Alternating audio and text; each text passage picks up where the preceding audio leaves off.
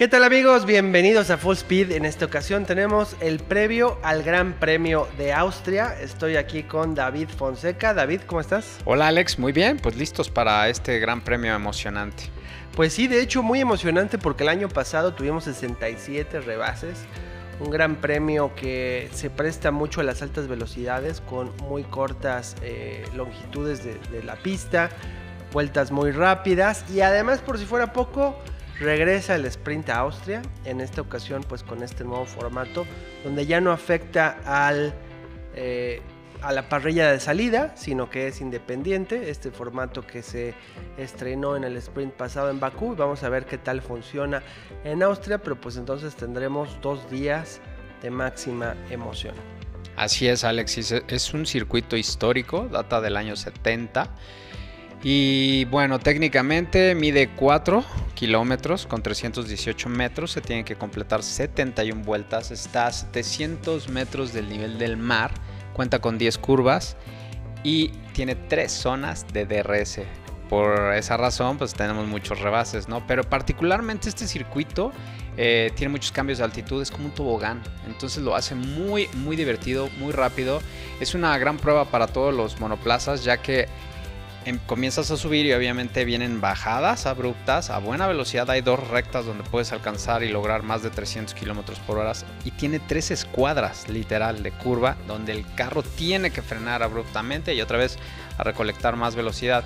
Y eh, hablando un poquito de la historia, el, circuito ha tenido varias este, modificaciones. Em, data del 70, antes tenía otro nombre, eh, no lo pronuncio porque está en, en austriaco. Osterring. Osterring, algo así. Que básicamente quiere decir el circuito austriaco. Exacto, pero se consideró muy peligroso, entonces tuvo que tener una... una se volvió a reconstruir, una remodelación.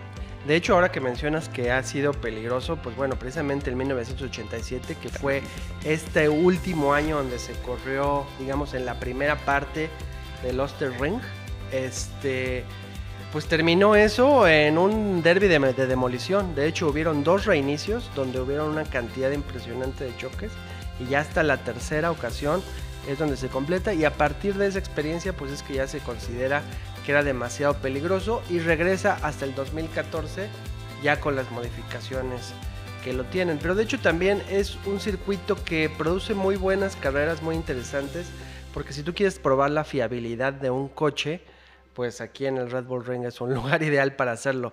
No solamente es lo difícil que es para los monoplazas en cuanto a eh, toda la fricción que tiene con los motores, sino que también tiene retos adicionales como estas largas áreas de runoff aunado a los límites de pista, que de hecho, pues bueno, el año pasado fue lo que le costó bastante a Checo en la quali.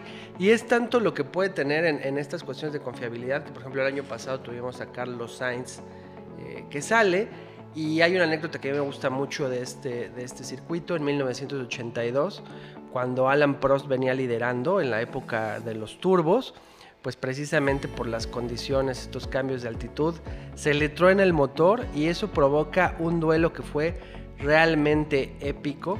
Un, un duelo entre Helio de, Helio de Santis, que venía en, bueno, toma el primer lugar, y luego Keke Rosberg, papá de Nico Rosberg, que lo viene persiguiendo de una manera impresionante hasta que termina esto de una manera espectacular, literalmente a una trompa de coche, o sea, menos de media centésima se paró al primero y al segundo, y esto es el potencial que tiene para generar carreras así sería fabuloso ver algo así en la era moderna, ¿no? Seguramente lo vamos a ver, porque aparte ese circuito que comentas, el, viejo, eh, medía 6 kilómetros casi. Era muy largo, se tuvo que acortar ahora a estas nuevas dimensiones, pero dio muchas emociones y muchos accidentes también. Es que también lo que pasaba es que las horquillas de las curvas eran de alta velocidad, entonces era un circuito de altísima velocidad, porque no solo son las tres rectas ligadas, porque aquí es lo curioso, son tres zonas de DRS que están encadenadas, pero lo que cambiaron fue que eh, se, agregan estas escuadras para reducir la velocidad. Pero precisamente pues eso también es lo que le da parte de este eh, encanto moderno que también lo tiene pues precisamente para los rebases. Ahora pues bueno, eh, la persona que más ha ganado en el Red Bull Ring ya como tal es Max Verstappen. Tres victorias en el Gran Premio de Austria, más una victoria en el Gran Premio de Estiria. Cabe mencionar que el Gran Premio de Estiria que fue un poquito extraordinario durante la pandemia, se corrió en el 19 y en el 20. Perdón, en el 20 y en el 21. Y pues fue eh, Max Verstappen y Lewis Hamilton los que lo ganaron. Pero es exactamente el mismo circuito, ¿no? Sí, de hecho, desde el 2014 a la fecha que se retomó, porque hicieron dos pausas, ¿no? Pero pues nada más han sido ganadores Mercedes, em, Red Bull y Ferrari. Ferrari ganó el año pasado con Leclerc. Y un poco sorpresivamente, ¿no? O sea, no se esperaba que fuera una pista que se prestara a las condiciones del Ferrari y además vimos lo que sucedió con el segundo Ferrari, o sea, literalmente le estalló el motor, cosa que fue un riesgo latente.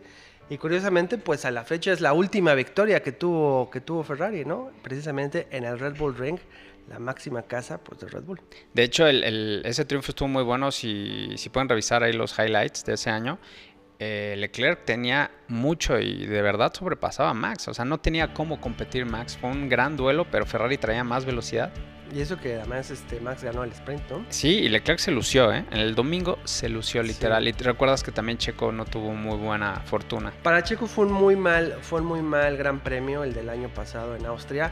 Bueno, todos sus problemas comenzaron en la quali, porque de hecho fue descalificado de la quali de la posición en la que estaba por exceder los límites de pista lo que causó que arrancara en treceavo, de ahí todo se fue para abajo.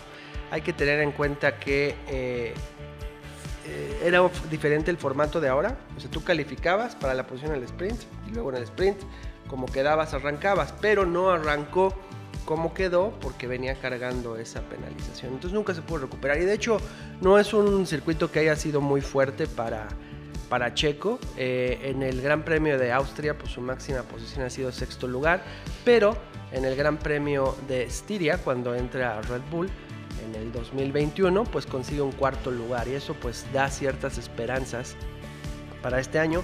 El Red Bull de 2021 no era tan absolutamente dominante como este. Eh, entonces, pues bueno, creo que sí le vemos el potencial de la pista si sumamos este cuarto eh, en el 2021, el quinto del sprint pasado, pues sí le veo una cierta esperanza, porque además por las características de alta velocidad puede que Aston Martin no se vea tan favorecido por este circuito, lo cual eso le da más posibilidad a Checo al, que va a tener una ventaja sobre Alonso y hay que ver cómo se comportan en esta ocasión los, Mercedes, que sí prometen ser la amenaza más que Aston Martin.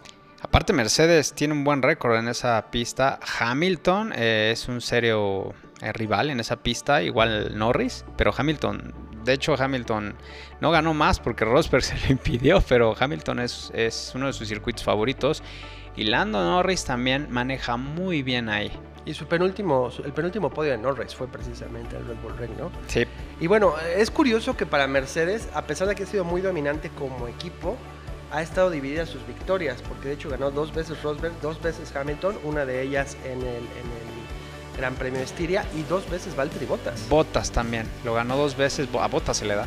De hecho dicen que es un circuito que a los pilotos les gusta mucho, precisamente porque pues hay quien los considera como uno de los circuitos perfectos y que tiene todas las características para un circuito de la Fórmula 1 moderna. Para zurdos, para derechos. Esta cuestión, pues que es medio triquiñuelo, ¿no? O sea, te puedes salir, o sea, el Red Bull Ring no perdona los errores. No, y sabes que se da mucho estos toques, justamente por, por cómo está diseñado el trazado, y el año pasado lo pudimos ver, se presta mucho a toques, sobre todo en estas escuadras donde el que lleva la parte interna quiere fastidiar al que quiere rebasar por fuera y es típico a Checo, le fue como en feria. Checo y Russell también en algún momento te acuerdas con Rosberg y Hamilton, que se estaban disputando precisamente eh, pues quién iba por dentro y quién iba por fuera en esa temporada en que se dieron varias veces. ¿Y qué me dices del 2002? El 2002 es una horrible mancha en el Gran Premio de Austria. Uno de esos momentos donde dices, pues, qué triste que las órdenes de equipo puedan llegar a eso. Eh, donde, bueno, pues tuvimos uno de los podios más tristes de la historia de la Fórmula 1, donde Rubens Barrichello tiene que ceder el podio ante Michael Schumacher por contrato. Por contrato, sí. De hecho, o sea, no estaba ni de acuerdo ni Schumacher ni Barrichello, aunque Schumacher, pues, pues sí le, en el podio muy cortésmente le da el trofeo y lo sube al lugar del primer lugar, pero la verdad es que, pues bueno, Michael siendo Michael, pues sí se lleva los puntos, lo suma al campeonato, porque además ahí, pues Barrichello venía una muy mala temporada y esta es su primera victoria en esa temporada. bueno, aparente victoria y se la tiene que ceder. Fue un momento realmente muy triste que se presta mucho a que ya no se dé tanto la dinámica tan flagrante del piloto número uno y del piloto número dos, pero pues la Fórmula 1 así es. Así es, tristísimo. Y bueno, dato histórico, solamente dos latinos han ganado este gran premio, que es eh, Emerson Fittipaldi en el 72 y Carlos Reutemann, argentino, en el 74. Y se acabó. Y pues la verdad no creo que en esta ocasión vaya a haber un piloto latino que la gane. Yo pues me atrevo a decir desde ahorita que pues este es un circuito para Max Verstappen, ¿no? O sea, está hecho para el Red Bull, tiene todas las características que deben de resultar en un dominio de Red Bull. Creo que incluso para Checo se puede dar si no comete errores. Este, por, precisamente por la gran ventaja que tiene el Red Bull en las zonas de DRS. Y aquí son las tres encadenadas, más la habilidad de técnica de Max, más la inercia que trae. Creo que en este fin de semana va a ser imparable. ¿Crees que Ferrari tenga oportunidad? Eh, sí le veo cierta oportunidad, pero yo realmente siento que la amenaza para Red Bull puede ser, puede venir de Mercedes. Yo también pienso. No descartaría tampoco a, Aston Martin, pero precisamente, pues bueno, sus coches, eh, la velocidad punta en la recta no es lo fuerte. De quien sí podemos ver alguna sorpresa puede ser de Haas y de Williams, que a pesar de que, pues bueno, son de fondo de tabla, pues la verdad es que sus coches van muy rápido en las rectas y ya vimos lo que logró Albon. ¿Qué piensas de Albon? Pues mira, yo creo que Albon ahorita dio una gran sorpresa. Eso puede ser muy beneficioso para que logre acolarse a los puntos, lo cual sería genial. O sea, Williams es un equipo que pues, le sigue teniendo mucha simpatía por su historia en la Fórmula 1 y por ser el único equipo independiente hasta cierto punto. Ya no es de los Williams, pero sigue siendo un equipo independiente. Entonces me encantaría verlo, ¿no? Y creo que Albon, además este Power, este 10 en el Power Ranking, pues bueno, creo que lo puede reafirmar, pero no sé qué tan fácil vaya a resultar. Pero incluso también traen mejoras, ¿no? Y creo que incluso hasta le puede mejorar, eh, ayudar, incluso a Logan Sargent, que pues, imagínate que lograra Logan Sargent colarse a los puntos. Eso sería una sorpresota. Yo, pero para, hay mucha competencia. Para mí, eh, Albon, Norris em, y Bottas pueden por ahí jugar bien en este circuito. Pues Bottas recordando a sus, a sus buenos tiempos en Mercedes, McLaren trae un paquete de mejoras para esta pista, pues también recordemos que Norris pues bueno, ahí tuvo su penúltimo podio.